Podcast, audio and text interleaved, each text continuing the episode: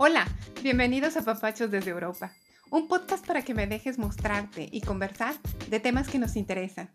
Desde mi perspectiva y la de algunos invitados, te llevaré por lo interesante y diversa que puede ser la vida en Europa.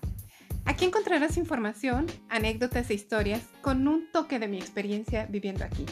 Espero que lo disfrutes y que de una u otra forma te sientas identificado. Y sin más ni más, comenzamos.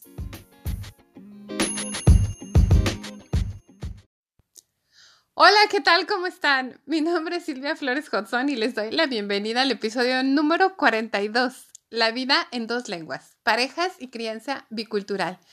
Un tema donde yo en lo personal me identifico muchísimo y donde además tenía que ser el cierre con broche de oro de esta temporada número 2 pues en este podcast se han tocado todos los temas, pero no aún uno donde se destacara y se reconociera aún más por un experto las maravillosas bondades que tiene el hablar dos lenguas en las familias. Y es que aunque muchas veces no se profundiza en el tema demasiado porque nos resulta muy natural y lógico eh, el hecho de que al unir dos culturas puede ir implícito el hecho de hablar dos idiomas en las familias, pues en realidad juega desde un inicio un papel de crucial importancia para comunicarnos, obviamente, y para la crianza futuro de nuestros hijos, mismos que al final también tendrán voz y voto para decidir qué lengua es con la que desean seguir su camino de vida. Miren, hace unos días posteé en mis redes sociales la frase que hasta el día de hoy retumba en mi relación de familia con mi esposo el día que decidimos formarla. Y aunque no había hijos de por medio en aquel entonces, sé que eso definió en mucho la lengua que optaríamos por hablar en casa. Y la frase que él mencionó hace ya algunos buenos años fue, Silvia, tú dejaste todo al venir aquí, familia, amigos, cultura, tradiciones, etc. Lo menos que me deseo profundamente es que aquí en casa se hable siempre español, en prenda de tanto que dejaste en tu país por tanto amor. Soy honesta, no dimensioné en ese momento lo contundente que sería la decisión que habíamos tomado juntos y lo importante que sería futuro para todos. Hoy en día en esta casa se habla en español y eso es de lo más normal. Mientras mis hijos se comunican con su padre en alemán y conmigo en español y todos juntos español, no resulta complicado en absoluto. Eso es ya tan normal y a fin de cuentas considero el mejor regalo de vida hacia ellos. Y sé que casos como el me muchos y que muchas parejas y familias se desenvuelven satisfactoriamente en este mundo bicultural y otras tantas apenas se lo están planteando o inclusive deciden empezarlo un poco más tarde, quizá. Pues bien, para tocar este tema apasionante del bilingüismo, me acerqué a ella, a una experta del tema, y descubrí a mi invitada del día de hoy, a Claudia Soruco. Claudia es boliviana. Ella reside actualmente en Estados Unidos, es psicóloga infantil, mamá, muy mamá, autora y maestra, cuyo objetivo es el de ayudar familias bilingües a descubrir todas las oportunidades y maravillas de hablar una segunda lengua. Escucharán a continuación la entrevista con ella donde tengo que decir que además de que fue una charla muy risueña, lleva una carga de información muy importante para los que nos desenvolvemos en familia en dos lenguas. Pues nada, espero de verdad que lo disfruten el último episodio de esta temporada, que se pongan cómodos y adelante.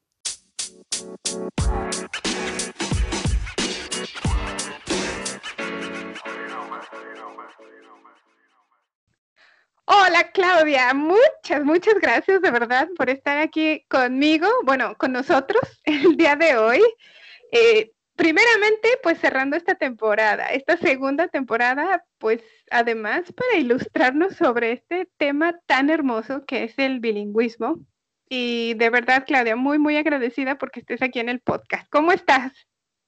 Muchas gracias, Silvia. Encantada de estar aquí. Gracias por la invitación y bueno, encantada de compartir eh, sobre el bilingüismo con tu comunidad. y que la verdad es que en esta comunidad estamos creo que siempre muy al pendientes de estos temas, que además, pues tú los vives, como hemos escuchado, en carne propia, ¿no? Día a día, en familia, ¿no es cierto? Exacto, lo vivo, o sea, por todos lados, en la parte profesional como en la parte personal, familiar. y, y, es que eso lo hace muy interesante, Claudia, por eso, Por eso, bueno, creo que la primera pregunta es siempre esta obligatoria para ti en este caso y bueno, para todos los que pasan por este podcast, porque siempre despierta una curiosidad, pero queremos oírla obviamente siempre del invitado, que en este caso eres tú. Me, me gustaría de verdad mucho saber, tú que eres una persona profesionista inmigrante, explícanos por favor primeramente cómo es que llegas a Estados Unidos y es allí donde se desarrolla tu profesión o cómo fue el hecho de que tú te trasladaste para allá? Claro, claro que sí. A ver, mis razones de emigrar aquí a los Estados Unidos han sido entre, como siempre digo, entre el amor y los estudios.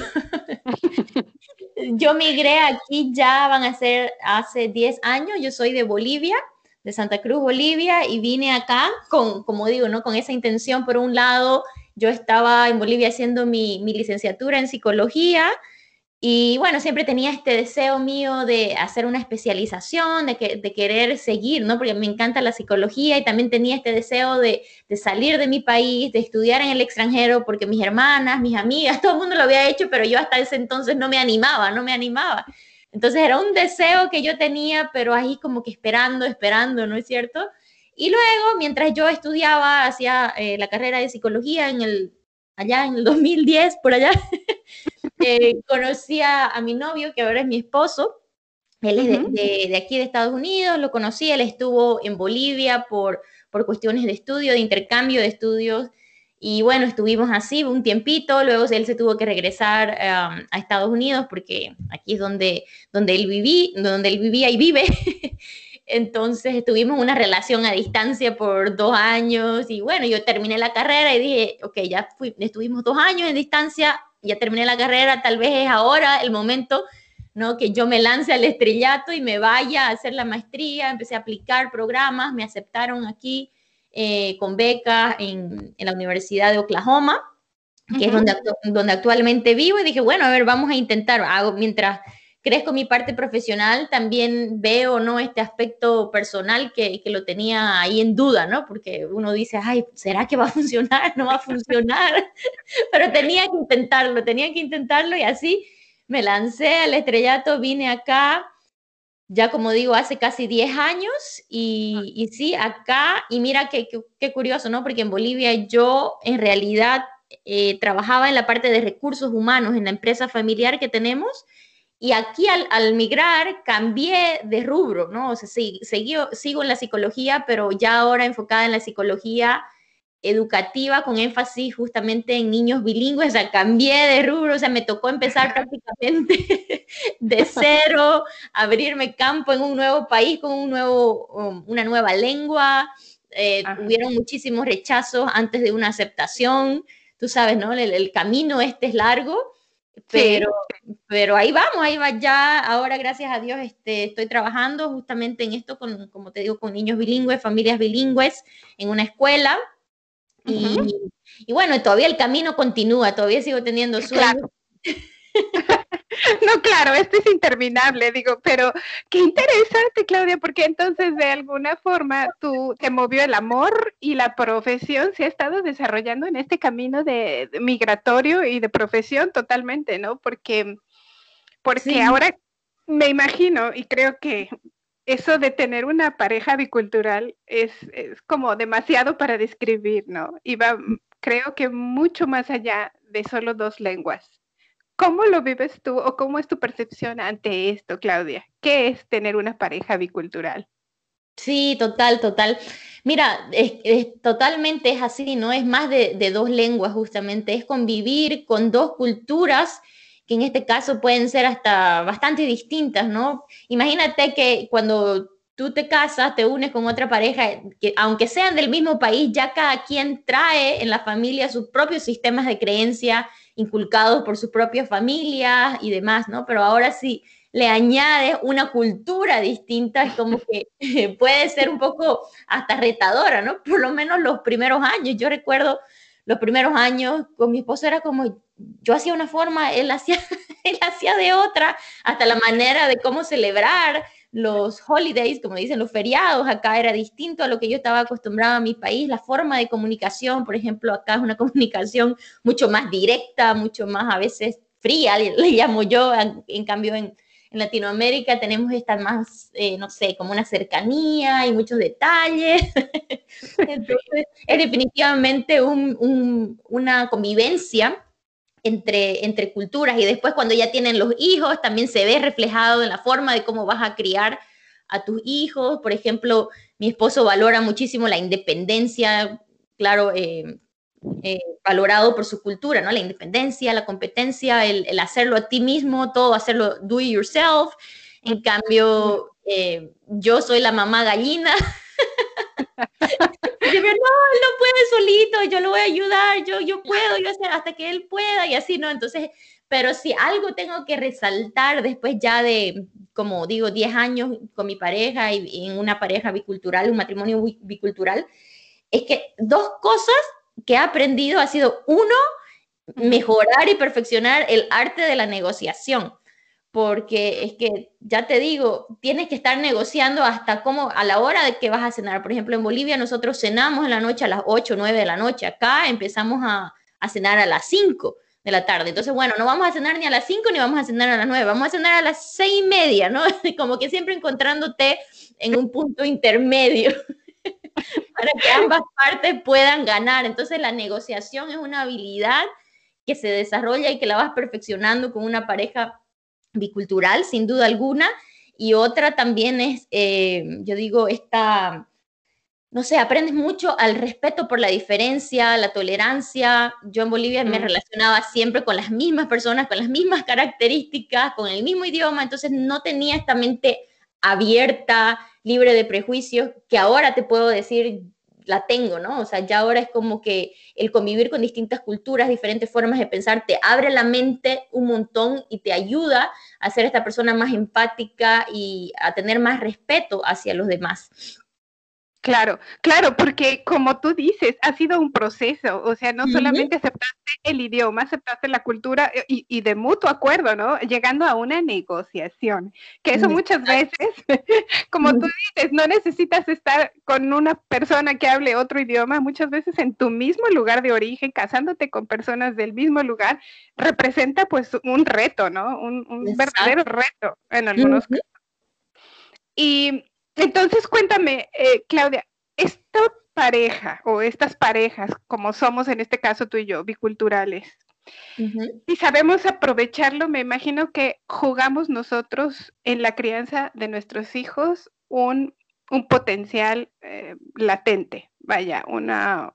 Nosotros como parejas jugamos realmente en la crianza de nuestros hijos un papel importantísimo de esta forma bilingüe, ¿cierto? Exacto. Sí, la verdad es que el rol de la pareja eh, es fundamental. Así que en la crianza bilingüe, también digo, como en cualquier otro tipo de crianza, ¿no? Nosotros somos el equipo inquebrantable, ese equipo que, que es lo que, el puerto seguro, que es lo que nuestros niños tienen que ver no es como muchas veces sucede que, no sé si se escucha, ¿no? De que, ah, no, este, mamá le dice, no, no, no, no vayas al parque, pero papá le dice, sí, sí, ve al parque. Entonces, tiene que hacer un equipo en, en, lo que estemos de acuerdo, ¿no? Que los dos nos pongamos la camiseta y vamos hacia el mismo objetivo. Entonces, pienso que en la, en la crianza bilingüe hay dos factores que, eh, que pudieran ser muy importantes en cuanto al rol de la pareja y uno de ellos es tener siempre, siempre un rol de, eh, una, perdón, un canal de comunicación muy abierto y sincero.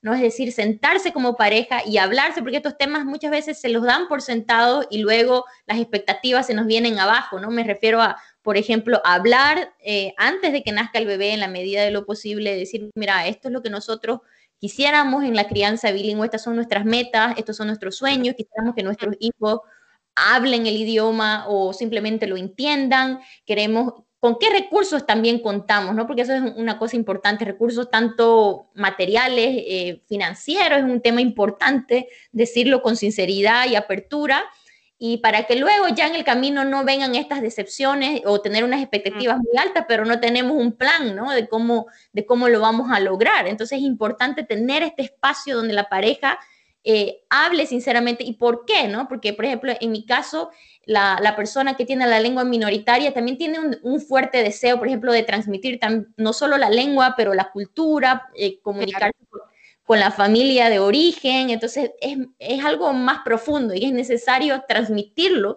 a la pareja para que esa pareja sea, eh, también sea el apoyo, sea la, y sea la que te ayude ¿no? a, poder seguir con la crianza bilingüe. Y por último, yo pienso otro, otro elemento importantísimo de la pareja eh, es el compromiso.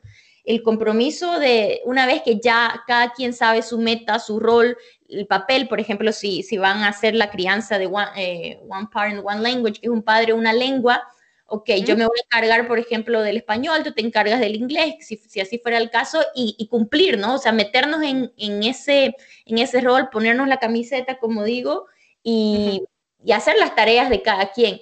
Y también tener flexibilidad, ¿no? Porque muchas veces eh, la crianza bilingüe también va cambiando de acuerdo a las etapas del desarrollo del niño, las circunstancias de vida, la dinámica familiar, y es parte también del compromiso que la pareja tenga de ir adaptándose justamente a estos cambios que van llegando, no quedarnos rígidos, oh no, bueno, yo me di, yo dije que iba a ser el padre encargado de inglés y aquí me quedo cuando vemos que, por ejemplo, el niño quizá necesita otro input en la lengua minoritaria, ¿no? Entonces, también haciendo esos cambios es necesario.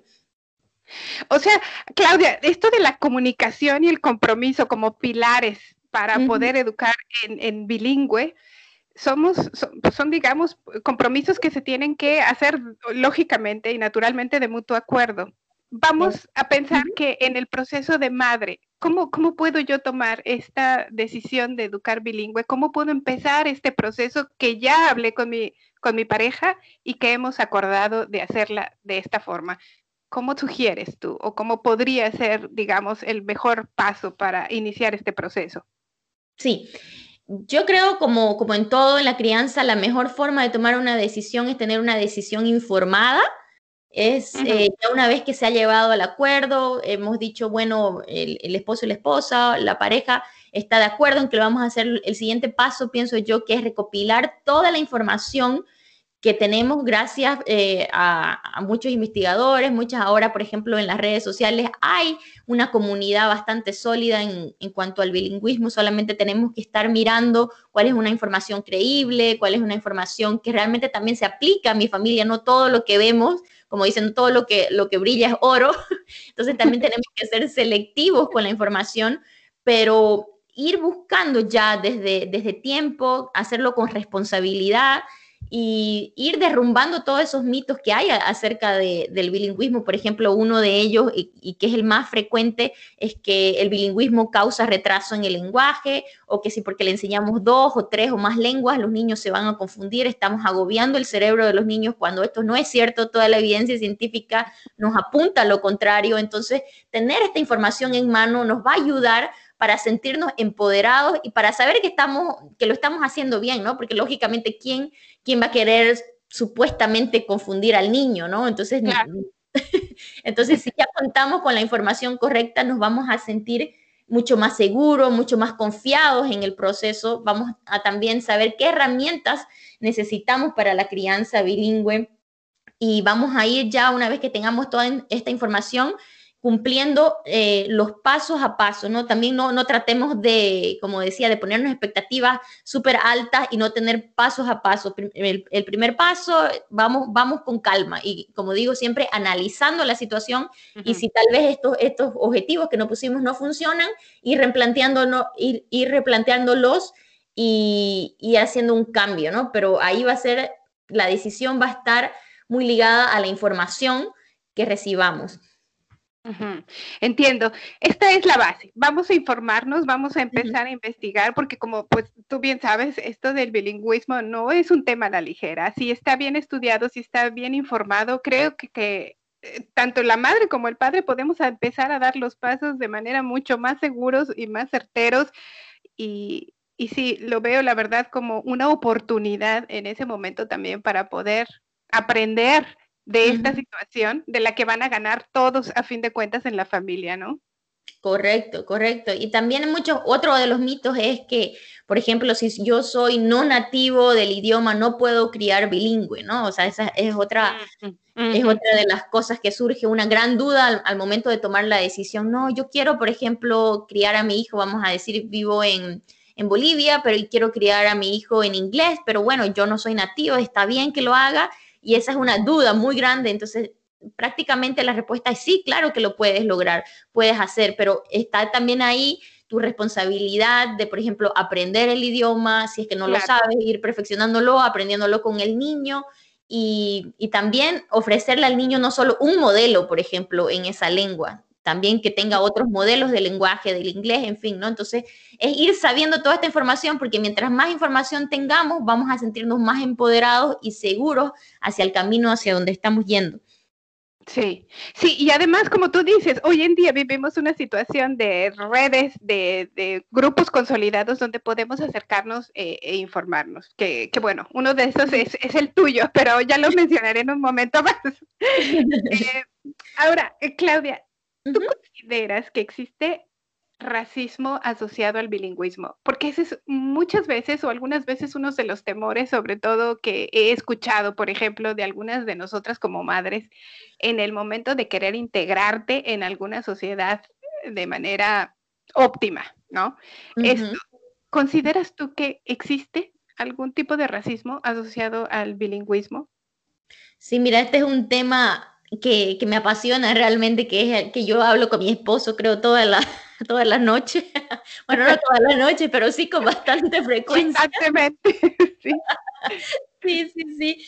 Y mira, desafortunadamente eh, te puedo decir que en torno al bilingüismo existe muchísima, muchísima desinformación todavía. Y, por consecuencia toda esta desinformación es lo que nos lleva a, experimentar todos estos comentarios o acciones racistas o discriminatorias, o sea, existe. Y todavía vemos, lamentablemente, en este pleno siglo XXI ya, que todavía está esta represión lingüística, ¿no? Esta represión lingüística es esto de considerar una lengua eh, que es mejor versus la otra, y esto viene derivado de nuestro tipo de pensamiento como personas, que es un pensamiento dicotómico de siempre estamos buscando cuál es mejor, cuál es peor, cuál es blanco, cuál es negro, y en lugar de, de, buscar un pensamiento más holístico, donde realmente pueden haber más de un favorito, ¿no es cierto? Y no solo sucede en los distintos idiomas, hasta en el mismo español, por ejemplo, que es un idioma, siempre estamos buscando esta, en base a esto que digo de la represión lingüística, no, pero es que el español de México es mejor que el español de Colombia, o el español de Colombia es mejor que el de Perú, y así, ¿no? Siempre estamos en esta, en esta categorización de cuál es mejor, cuál es peor, y ahora, con supuestamente toda la información disponible en nuestras manos, todavía existe una gran desinformación por parte de la sociedad en general. Y si sumamos a ello, también hay muchísimos factores que están con la historia, con la política, la economía, la geografía, en fin, ya no nos vamos a meter a tanto detalle en eso, pero, pero sí, nuestra tarea de informar, como digo, de ir derribando todos estos mitos, está empezando, está empezando y estamos haciendo un buen trabajo, pienso yo, en esta comunidad del bilingüismo, de ir mostrando justamente a las personas a tener un pensamiento más empático, a ver que, el bilingüismo realmente es un regalo y no es una, una cosa del cual nos, nos, debamos sentir avergonzados o nos sentamos, este, no sé, con pena, ¿me entiendes? Sí, por supuesto, por supuesto. Y, mira, tú lo percibes allá, yo lo percibo aquí. Te hago esta pregunta porque en realidad abarca a muchas personas y efectivamente es, una desinformación total, pero creo que estoy también optimista igual que tú, que este tipo de temas hoy en día la gente, las nuevas generaciones lo están tomando con mucho más aceptación, que poco a poco esperemos que esto mejore, pero sin duda esto simplemente se, se combate informándonos, ¿no? Informándonos y, y tener la apertura a la, a esto, a los cambios, a lo diferente, ¿no? Porque como creo que tú bien dices, muchas veces entre nosotros mismos comparamos el propio idioma, ¿no?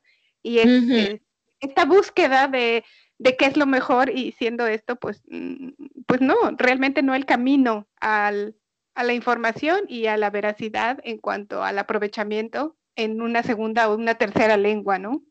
Correcto, y sabes que también ahí eh, diría que hay una gran responsabilidad en la parte de la parte profesional, me refiero a los médicos, a las personas que están en, en, contacto siempre con familias, con familias bilingües, médicos, profesores, psicólogos, logopedas, que, tengan esta información realmente de, correcta del bilingüismo, por ejemplo, esto que digo que el bilingüismo no causa retraso, porque muchas veces se, se escucha de que, ah, no, el niño tiene que dejar de hablar la lengua, la lengua de la casa, la lengua de herencia, porque se va a confundir en la escuela, se va a atrasar en la escuela, entonces así se han perdido muchísimas lenguas minoritarias y hemos vuelto a la, a la discriminación y al racismo de alguna manera, entonces la tarea principal también está en los profesionales que son los que van a divulgar la información correcta a la familia. Entonces, desde ahí podemos empezar, ¿no? De ir proporcionando información válida y correcta a la familia para que ellos también puedan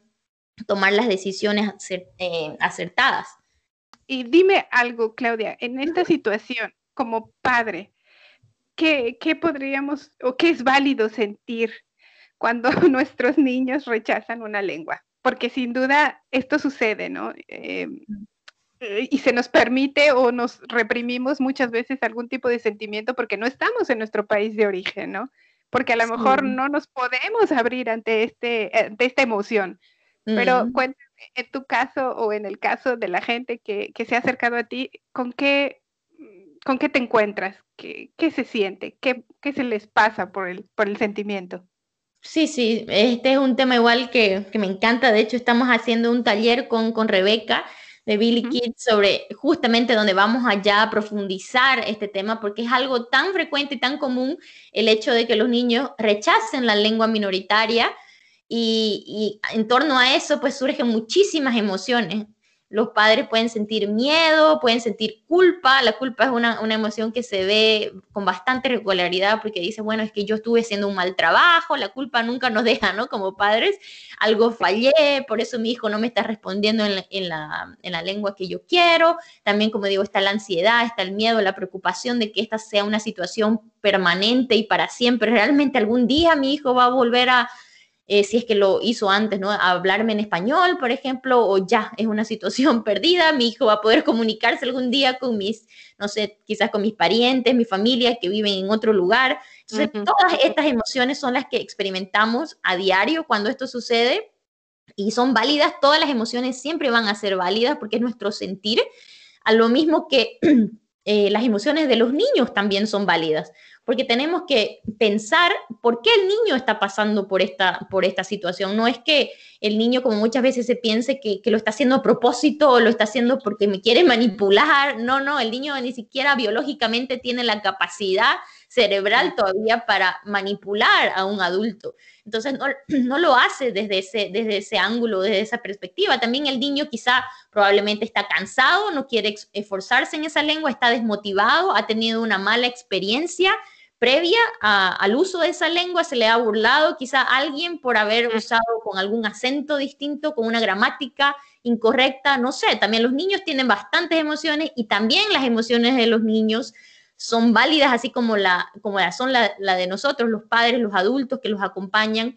Entonces es importante validar las emociones de cada grupo, tanto niños como padres, porque cuando nos sentimos vistos, nos sentimos sentidos, nos sentimos que nuestras emociones son importantes, vamos a poder entonces dar el siguiente paso, vamos a pensar, como se dice, con la cabeza más fría, no vamos a tomar todos estos asuntos muy personales, sino que lo vamos a ver de una manera más lógica, más racional. Y entonces así vamos a poder implementar todas estas estrategias de las que estaba hablando al principio. Si vamos a hacer un padre una lengua, vamos a ver si necesitamos quizá una adaptación a las estrategias. Entonces, este, lo primero es validar estas emociones y una vez que están validadas ya vamos a hacer una redirección de las acciones, de las conductas de los niños para poder activar justamente la lengua minoritaria, ¿no? Sí, y es que la cabecita de los niños y las emociones eh, eh, son un vuelco muchas veces que ni ellos mismos pueden expresar, ¿no? Y entonces, eh, sí, ahí está el sostén, digamos, familiar de alguna forma para para percibir o tratar de descifrar muchas veces estos, estos lenguajes que, como tú dices, ni siquiera ellos mismos pueden expresar, ¿no? Sí, sí, em, eso, eso es fundamental, porque los niños no saben, todavía están aprendiendo a expresar sus emociones y la manera como lo expresan es, por ejemplo, ahí, ¿no? Negándose a hablarla, no dicen, ah, yo no quiero hablar porque eh, me siento desmotivado, no lo van a decir así, simplemente lo van a manifestar en su conducta. Claro, claro, y siendo, siendo tan pequeñitos, pues bueno, esas, esas cuestiones hay que ser como padre muy observador, ¿no? En qué momento es necesario de alguna forma eh, tener mucho más apoyo, eh, tanto informativo como de gente experta, en este caso como, como tú, como muchas otras personas. Y, y cuéntame algo, Claudia, porque eh, escuchando ya toda esta información y abriéndonos los ojos, digamos, de manera muy general, porque tú sabes que el tema es muy, muy, muy grande. Em, ¿Tú crees que hay algún momento donde se considere que es demasiado tarde, en algunos casos, llevar a cabo la crianza bilingüe o en realidad se puede iniciar en cualquier momento una vez que se toma la decisión? Sí, mira, ah, yo creo, bueno, yo y, la, lo que también la, la, ciencia respalda, es aconsejable siempre empezar temprano, ¿no? Mientras más temprano, mejor, eh, si un bebé, por ejemplo, empieza a adquirir la lengua, va a ser, mm, eh, va a ser lo, o sea, no, no es que no se pueda adquirirla más tarde, ¿no? Sino que es lo aconsejable. ¿Por qué? Porque en los niños todavía tienen esta capacidad para aprender todos los fonemas, por ejemplo, de la lengua. También podemos instaurar el hábito y la costumbre desde los primeros años. También el vínculo con el idioma va a ser más fuerte. Entonces es como lo ideal, ¿no? Vamos a decir, la situación ideal es que, un, que una persona empiece la crianza bilingüe desde bebé, pero esto no significa que no pueda el niño, por ejemplo, si la familia ha tomado la decisión ya cuando el niño tiene 5 o 8 años, no significa que no, no se puede, todo lo contrario, o sea, nosotros somos, bueno, no sé tu caso, pero por lo menos en mi caso, el claro ejemplo de que se puede aprender una segunda lengua ya de adulto, ¿no? Ciertamente, sí, sí, sí, tienes razón simplemente los procesos van a ser distintos. Mientras un niño quizá aprenda de manera más natural, a través del juego, a través de manera espontánea, un adulto probablemente lo aprenda de, una manera más académica, más institucionalizada. Eh, un adulto quizá o un niño más grande tenga que poner más esfuerzo, tenga que ser más intencional a la hora de, aprender esta segunda eh, lengua, pero definitivamente se puede, el cerebro tiene esta belleza de la plasticidad cerebral de que permite que estemos aprendiendo constantemente, ¿no? Claro, y no solo la lengua, ¿no, Claudia? Como tú dijiste al inicio de, esta conversación, es cultura, son costumbres, son maneras de hacerse. Vaya, eh, nunca es tarde, pero sin duda, nosotras lo aprendimos ya un poco más tarde, como bien dices, pero, pero bueno, como mencionas, lo recomendable sería que desde el inicio de sus primeros eh, meses de vida, inclusive, quizá me imagino también en el en la maternidad, empezar a hablar a tu hijo, eh, eh, no sé, me imagino tu propia lengua y hacer partícipe al padre en esta conversación, ¿no? Sí, sí, de hecho hay estas investigaciones que estaba leyendo justo en este post de mi amiga Rebeca que está haciendo ahora, ya los bebés, desde creo que a partir de las 20 semanas, decían las investigaciones, ya distinguen la lengua, ¿no? O sea, no se confunden ni siquiera cuando están en la barriguita de la mamá, entonces uno ya, si quisiera, puede empezar la crianza bilingüe desde el embarazo. Qué, qué maravilla, ¿no? Qué maravilla. es, increíble. Es increíble. Y el ser humano eh, somos maravillosos, sea la edad que sea, tiene siempre esa capacidad de seguir aprendiendo y de seguir eh, empapándote de las cosas nuevas. Y bueno, en el caso del bilingüismo a mí me parece formidable. Es de verdad todo, todo un arte esta, esta situación de, de educar de esta forma, ¿no? Eh, Claudia, cuéntame algo. ¿Tendrías quizá alguna recomendación a nosotros que somos padres biculturales? Algo que nos pudieras decir que pudiera ser, ah, sí, un tip para conducirnos quizá con nuestros hijos o entre nosotros como parejas? Sí, un, quizá les daría un, no sé, un mensaje de aliento o algo así y es este, este mensaje de, sentirnos siempre, no importa sea donde sea que estemos, orgullosos de nuestra cultura, de nuestra lengua, de nuestras raíces. Eh, no nos sintamos muchas veces esta pena, esta vergüenza, por ejemplo, de hablar en público, nuestro idioma, sintamos ese orgullo, realmente esa pasión por, por lo que somos, por de, dónde venimos, que no se nos olvide de nuestras raíces, que eso, eso suele suceder bastante, ¿no? Tú migras, te vas y tiendes a olvidarte de dónde vienes. Entonces, siempre tenerlo presente y transmitir, porque ese eh, va a ser el mejor ejemplo como nuestros niños van a aprender. Si nosotros realmente queremos que nuestros niños se sientan orgullosos de hablar el idioma minoritario, de que se sientan identificados con la cultura, nuestra cultura, entonces nosotros transmitamos ese orgullo. Es la mejor forma como ellos van a captarlo, van a aprender y van a sentir que les pertenece, ¿no? Pero también una cosa que no quisiera que se me escape, que se me olvide, es que si bien nosotros podemos hacer lo mejor que está en nosotros, transmitir la cultura con orgullo, transmitir el idioma de la mejor forma que podemos, tomemos en cuenta que al final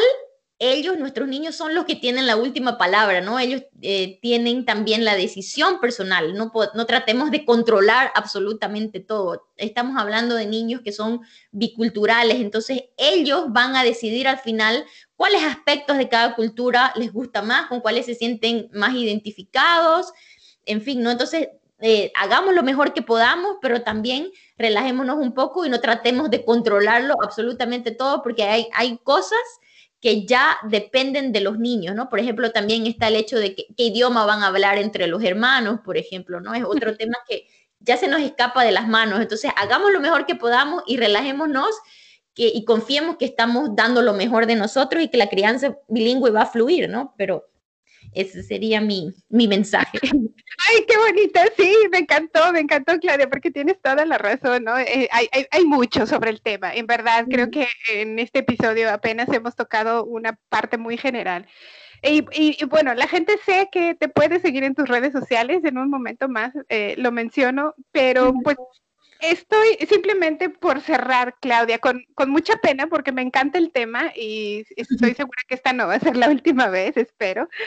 Pero Cuéntanos, Claudia, ¿qué proyectos tienes en puerta? Porque tú estás de verdad y se, te ve, eh, como decimos aquí, eh, gas, o sea que estás de lleno, completo en, esto y nos encanta, de verdad. A mí me encanta mucho verte y leer estos posts que tienes por ahí en, Instagram. Pero, ¿qué proyectos? ¿Qué proyectos tienes ahorita en puerta como, como profesional? Sí, mira, uh, el proyecto más inmediato que ahora viene es este taller que estamos haciendo con, como digo, con Rebeca de Billy Kids. Estamos ya, eh, va a salir pronto el 24 de abril, pero luego queda en diferido también. Es un proyecto, es un, es un taller justamente hablando de este tema que, que, les mencionaba, que bueno, que discutíamos antes, que cómo fomentar el uso de la lengua minoritaria, ¿no? Porque siempre, bueno, ya sabemos, la lengua mayoritaria está en todos lados, pero ¿cómo hacemos que nuestros niños quieran hablar nuestro idioma. Entonces vamos a estar ahí dándoles muchas estrategias eh, desde mi punto de vista psicológica, que bueno, es psicóloga, y ella desde el punto de vista de la lingüística, de la lingüística, perdón, entonces vamos a estar complementando nuestras dos áreas de profesión, así que creo que es, un, es una, una cosa interesante para muchas familias.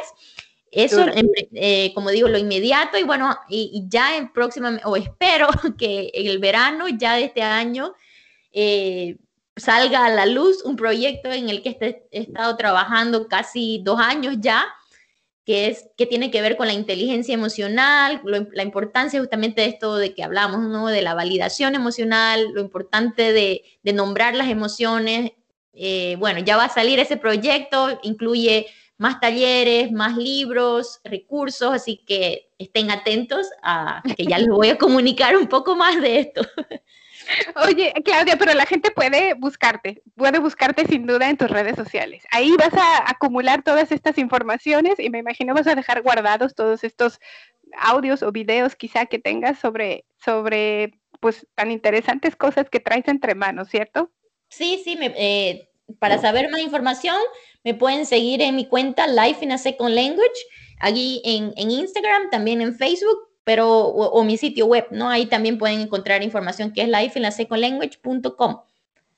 Perfecto, pues ya, ya escucharon eso, de verdad, eh, pues eh, síganla porque no solo esto, tiene muchísimas otras cosas donde yo por eso fue que caí hace ya un tiempo con ella, me identifiqué en muchos posts donde sin duda, sin duda tocó las fibras más sensibles que una mamá puede sentir en este proceso de educar en otra, en otra lengua, ¿no? Y, aportar lógicamente la tuya. Pues nada, Claudia, muchísimas gracias por tan bonita información, por dejarnos abierta la puerta para seguirte en tus redes sociales y pues por dejarnos esa, esa semillita para que nosotros investiguemos más sobre el tema y nos enorgullezcamos todavía más de hablar en nuestros hogares de dos, tres, eh, cuatro idiomas, vaya, lo que sea, ¿no? Exacto, no, muchísimas gracias a vos, Silvia, por la invitación. Me encantó, me encantó de verdad este espacio, poder hablar de un tema que me apasiona y, sé que a muchas personas también y, que se van a sentir identificados con, con, esto, ¿no? Que dices de la cultura, de los idiomas, así que encantadísima. Ay, pues muchas gracias, gracias a ustedes, la audiencia de este podcast. Gracias por haber estado en esta hermosa segunda temporada. No me resta más que despedirme y recordarles esta vez que activen sus notificaciones porque tan pronto salga algún episodio por aquí, ya sea unos mini episodios quizá en verano o la tercera temporada, pues ustedes tengan siempre esa primicia. Eh, compartan el episodio si les gustó. Gracias por esta segunda temporada. Gracias, Claudia, por cerrarla y un beso a todos donde estén. Gracias, Claudia. Muchas gracias. Adiós. Chao. Chao, chao.